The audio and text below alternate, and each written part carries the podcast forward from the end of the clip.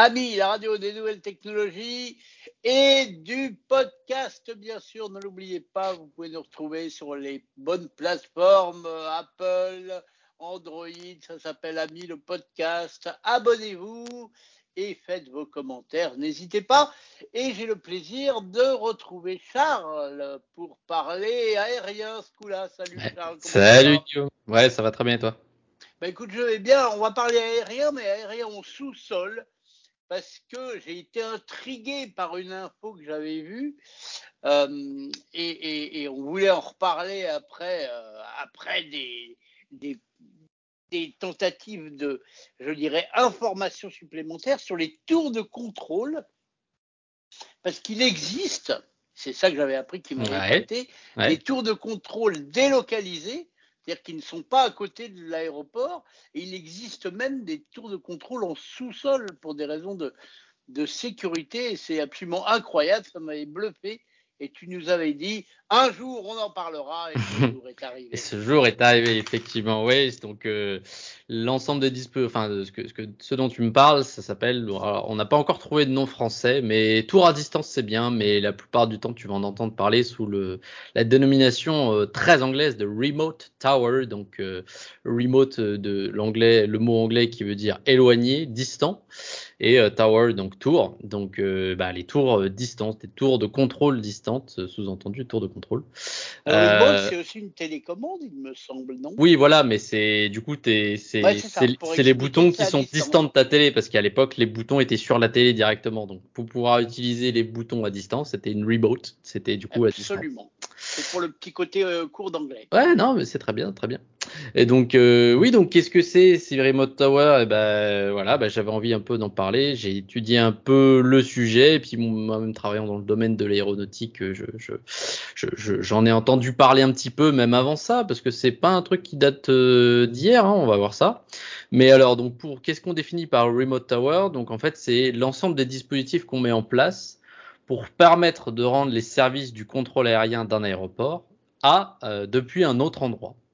Donc en fait, au lieu d'avoir euh, dans une tour faite de béton et, d'acier, au lieu d'avoir un contrôleur qui est dans sa vigie euh, en haut de cette tour avec des, des, des, des, vitres pour voir ce qui se passe au sol, eh ben on va avoir un mât ou un dispositif, une sorte de plateforme euh, pour élever euh, eh ben en fait tout un tas de capteurs et de caméras qui vont prendre euh, une image du, du, lieu et qui vont transmettre ces informations, ce signal, pour l'afficher sur des écrans à, un autre endroit. Donc en fait, tout simplement, on remplace les vitres par des écrans.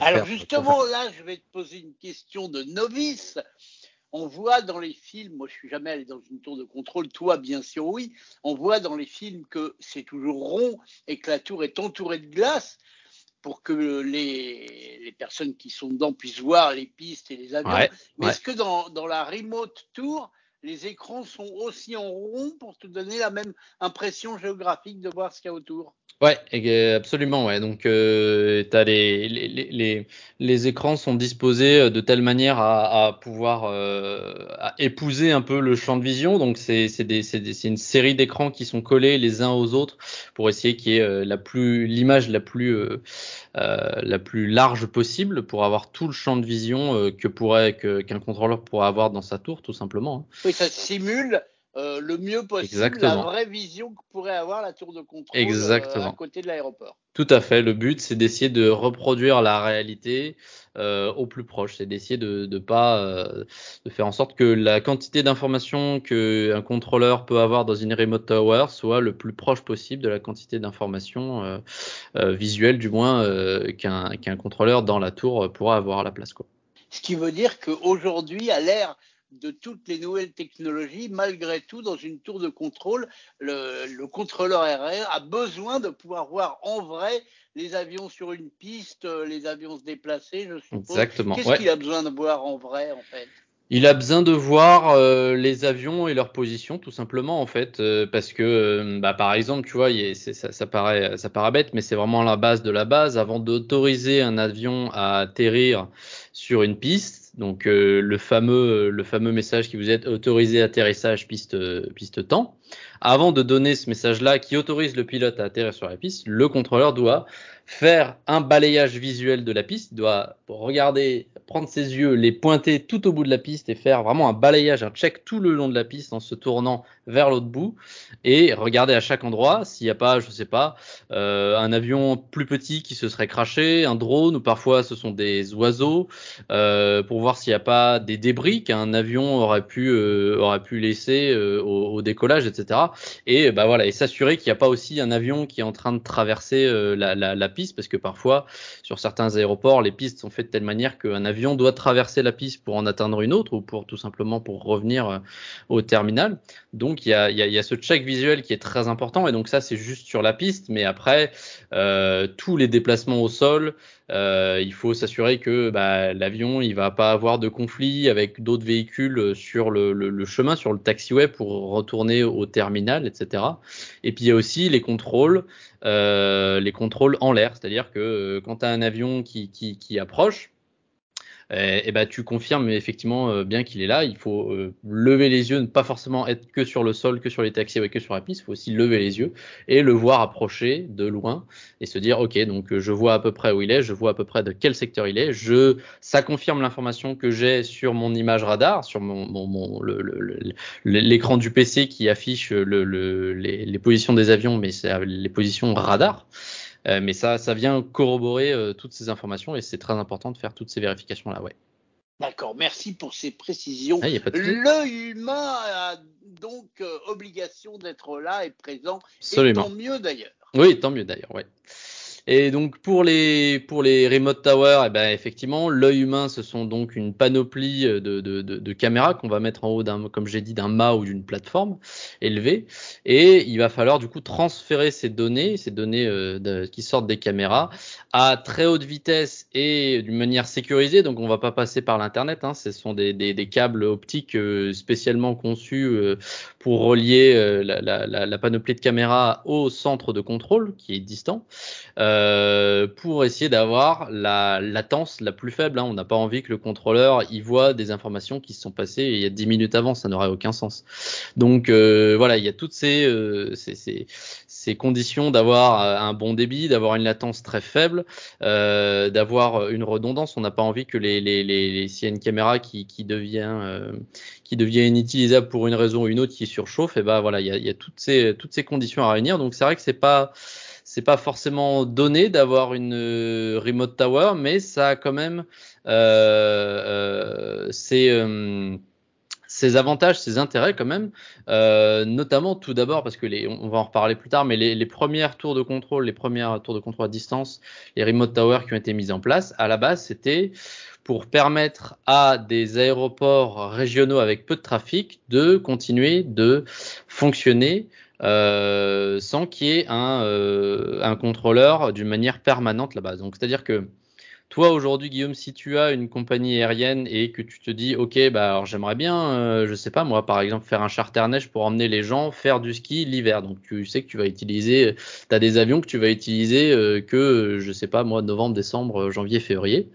Eh bah et, et, dans des régions euh, assez reculées, eh ben, tu te dis, ah ouais, j'aimerais bien envoyer mon avion sur cette plateforme là-bas, mais il n'y a pas de contrôleur aérien. Et toi, tu as envie qu'il y ait un contrôleur aérien, parce que le contrôleur aérien, il va être là pour donner le fameux service de contrôle aérien qui garantit que l'avion arrive en bonne sécurité. Parce que si toi, tu t'envoies ton avion et que euh, bah, il, se, il, se crache au milieu du vol, et ben s'il y a personne pour l'attendre, il y a personne euh, pour, euh, pour donner l'alerte. C'est-à-dire qu'un contrôleur aérien, il reçoit un plan de vol, donc il sait qu'il va avoir un avion qui va arriver à telle heure, eh ben, si l'avion n'arrive pas à telle heure, il va pouvoir déclencher les services de recherche aérienne et pouvoir dire à tout le monde, à prévenir tout le monde, eh, les gars, on a perdu l'avion, il était censé arriver à cette heure-là, il n'est pas arrivé, etc.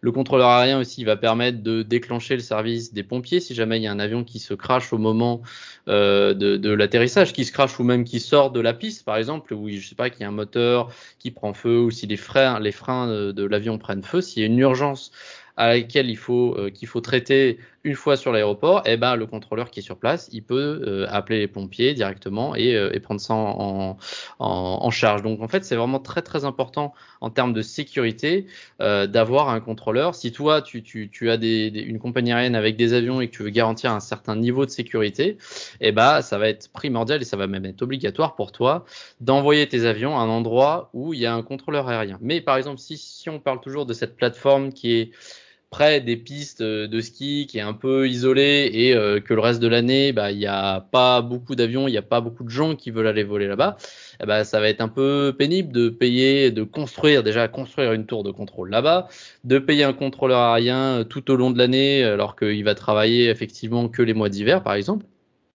Donc, ce que tu peux faire, c'est à la place de construire euh, une tour en béton, eh ben, tu mets un mât avec un certain nombre de caméras et, euh, et, euh, et tu, tu, délocalises en fait le, le, le, le, métier de contrôleur aérien à un centre régional avec un contrôleur qui peut, bah, je sais pas moi, à cette période de l'année, s'occuper de cette tour de contrôle qui est près des montagnes, et à une autre période de l'année, eh bah, il, il, il, il, euh, il change la tu station. Tu délocalises ta tour de contrôle ça, dans ça. un centre qui peut travailler avec plusieurs aéroports. Exactement, qui peut travailler avec plusieurs aéroports. Et donc c'est ça, c'est ça l'intérêt principal euh, des, des, des, des, des, des remote towers, c'est euh, pouvoir contrôler des aéroports régionaux avec peu de trafic, mais pouvoir le faire pour, pour ce contrôle avec le contrôleur aérien, le faire à un seul endroit qui peut. Et donc c'est aussi une des, une des choses que permet le, le, le les, les remote towers, c'est en fait euh, ils appellent ça multi-airport euh, operation. Donc en fait, c'est un contrôleur aérien qui, euh, en, live, contrôle euh, plusieurs aéroports. Et alors on va se dire oulala, mais euh, est-ce que c'est possible de faire ça? Mais après, c'est totalement possible. Ça va dépendre en fait du nombre de vols qu'il y a à traiter euh, en une journée ou en une, en une heure, etc. Parce que par exemple, si on revient toujours sur cet exemple de, de d'aéroports qui seraient près des, stations de ski, euh, bah, si admettons il y a que deux ou trois vols dans une journée, eh bah, euh, ça veut dire que le contrôleur va pas être euh, à, tout, à chaque, seconde de la journée, il va pas être en, alerte. Il va être en alerte quand les, vols vont arriver et vont repartir, mais le reste du temps, il aurait potentiellement de la charge mentale pour contrôler un autre aéroport. Et tu peux euh, faire des arrangements entre les compagnies pour que, je sais pas, bah, à 9 heures, il y ait un avion qui atterrit sur tel aéroport, donc le contrôleur aérien focus son attention sur cet aéroport-là,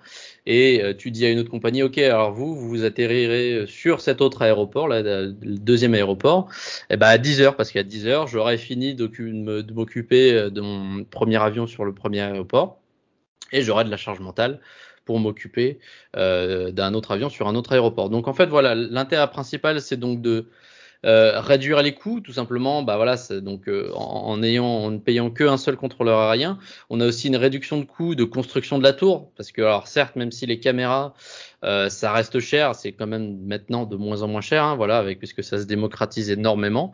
Euh, ça reste des, coûts fixes. Bon, il y a de la maintenance bien sûr, mais euh, monter faire construire un mât avec une panoplie de caméras, ce sera toujours moins cher que de payer un architecte qui crée une très belle tour de contrôle, qui doit répondre à un certain norme de certaines certains critères, certaines certains critères, qui est fait de béton, qui est très long à compliquer, qu'il faut entretenir. Voilà, il faut vérifier euh, que le, béton vieillit bien, qu'il n'y ait pas de fissures, etc. C'est des, bâtiments qui sont assez fragiles, hein, il faut savoir, hein, euh, qui sont pas simples à, construire les, les tours de contrôle euh, dont on a l'habitude.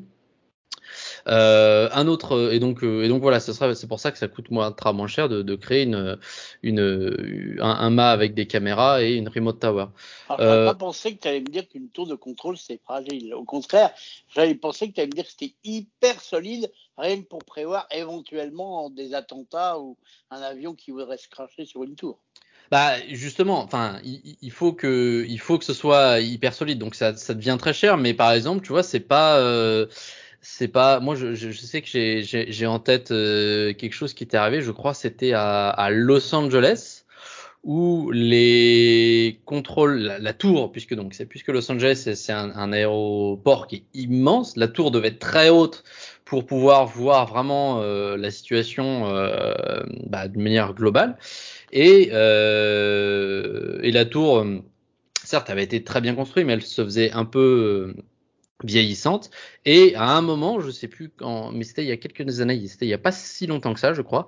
Les contrôleurs avaient dû évacuer la tour parce qu'il y avait des vents qui étaient très violents et la tour oscillait. Et donc euh, ils pouvaient pas prendre de risques et euh, osciller même légèrement, tu vois, mais c'était suffisant pour qu'ils doivent évacuer la tour. Et donc ça, c'est un autre avantage aussi des remote towers, c'est la continuité d'opération. C'est-à-dire que bah, euh, si tu mets ton contrôleur aérien dans un bâtiment au rez-de-chaussée euh, euh ou même au sous-sol, comme tu l'as dit, eh ben, euh, tu n'auras jamais de problème euh, d'évacuation, alors que tu as des gros problèmes d'évacuation sur les, tours de contrôle standard, même en cas de feu, etc., où, du coup les, les, contrôleurs aériens doivent abandonner leur poste et, bah, et tous les avions qui comptaient atterrir ou décoller de, la plateforme bah, doivent soit attendre s'ils sont au sol ou alors euh, atterrir à un autre aéroport s'ils sont en l'air. Et ça, ça, ça c'était vraiment très très problématique. Donc voilà, ça c'est un, un, autre intérêt euh, des remote towers, c'est la continuité d'opération, comme je l'ai dit. Euh, un autre intérêt, c'est la mise en commun d'infrastructures coûteuses. Donc, par exemple, tout ce qui va être euh, écran de contrôle, etc. Euh, bah, Aujourd'hui, si tu as cinq tours de contrôle classiques, eh ben, il faut que les cinq tours de contrôle soient équipés d'ordinateurs avec du l'image radar, etc., de, de, de, de, de micro-casques, d'antennes pour la radio pour pouvoir émettre et écouter bah, les, les, communications, etc. Donc tu multiplies ça, tout, tout cet coûteux, euh, tu le multiplies par 5 si tu as 5 tours de contrôle euh, euh, normal. Mais si tu les si ces 5 tours de contrôle, tu les remplaces par des remote towers, et eh ben tu plus que 5 panoplies de caméras et en un seul endroit qui pourrait qui pourrait contrôler les, les 5 tours, et eh ben tu mets tu mets tout le tout le matériel que tu auras en, en, unique sur chaque tour normalement, et ben là tu le mets en commun à un seul endroit. Donc donc voilà, c'est un, un, autre avantage au niveau des coûts. Et aussi le dernier avantage et qui est qui est euh, qui est quand même assez assez important et je sens que ça va être ton préféré Guillaume, c'est le fait que eh ben, quitte à quitte à quitte à transporter une image et quitte à utiliser des écrans et des caméras, etc. Eh ben, pourquoi on pourrait pas euh, on, va éviter de se contenter de la réalité, on va faire mieux et on va faire de la réalité augmentée. Donc il n'y a rien qui nous empêche euh, dans notre tour de contrôle euh, délocalisé et bah, sur les images des écrans et bah, sur les écrans superposés un affichage, donc un overlay.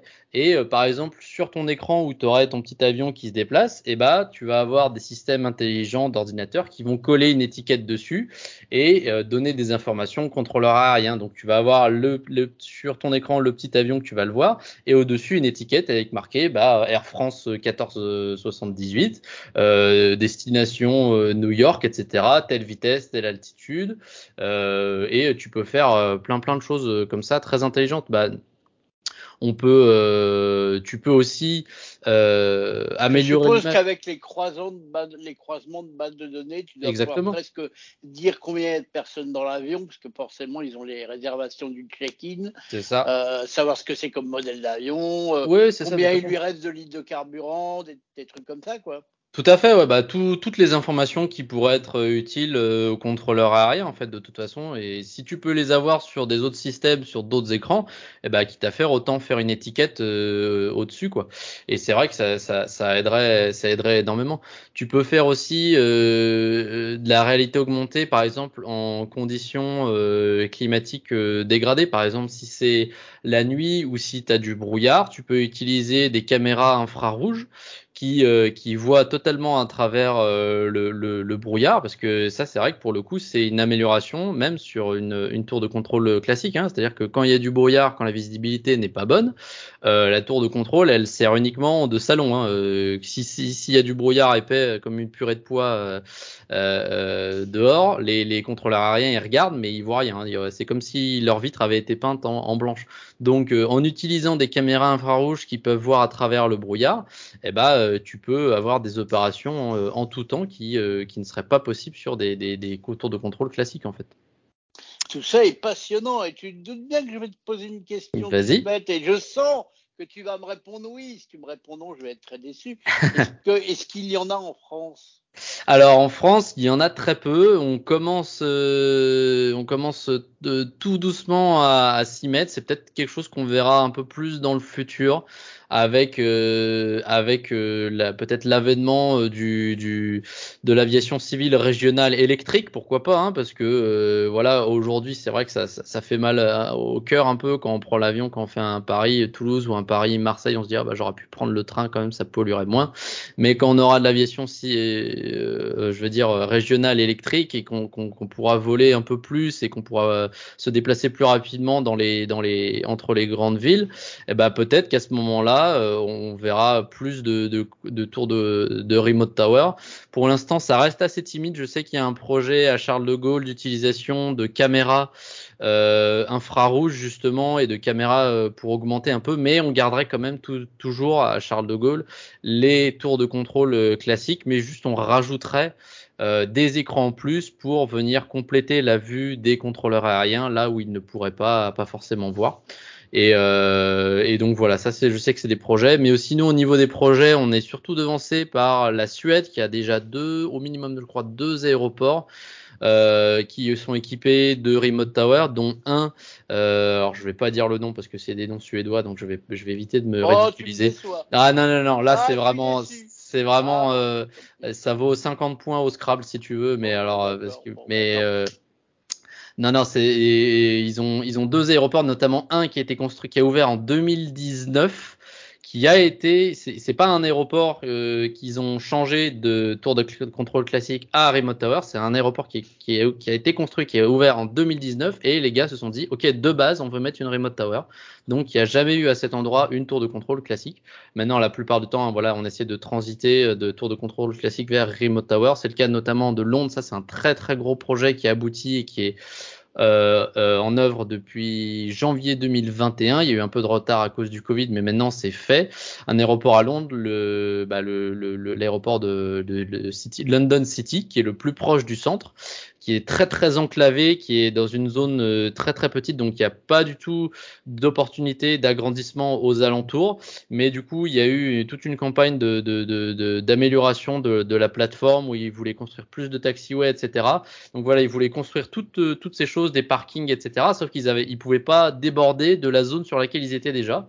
Donc ils ont dû enlever des bâtiments, notamment la tour de contrôle, et la remplacer par une remote tower. Donc c'est pour ça qu'ils sont passés de tour de contrôle classique à remote tower parce que c'était bien plus simple de mettre une structure euh, en, acier, une, petite structure en acier, ça prenait euh, au sol beaucoup moins de place, avec en haut donc du coup de cette structure euh, toute une panoplie de caméras, et ils ont du coup très très bien réalisé leur truc. C'est honnêtement le projet le plus abouti, je trouve, et il y a plein de, si ça vous intéresse, il y a plein de vidéos sur YouTube, vous cherchez London City Airport Remote Tower si vous parlez un peu anglais, il y a plein d'informations. Et eux, notamment, ils ont une panoplie de 14 caméras.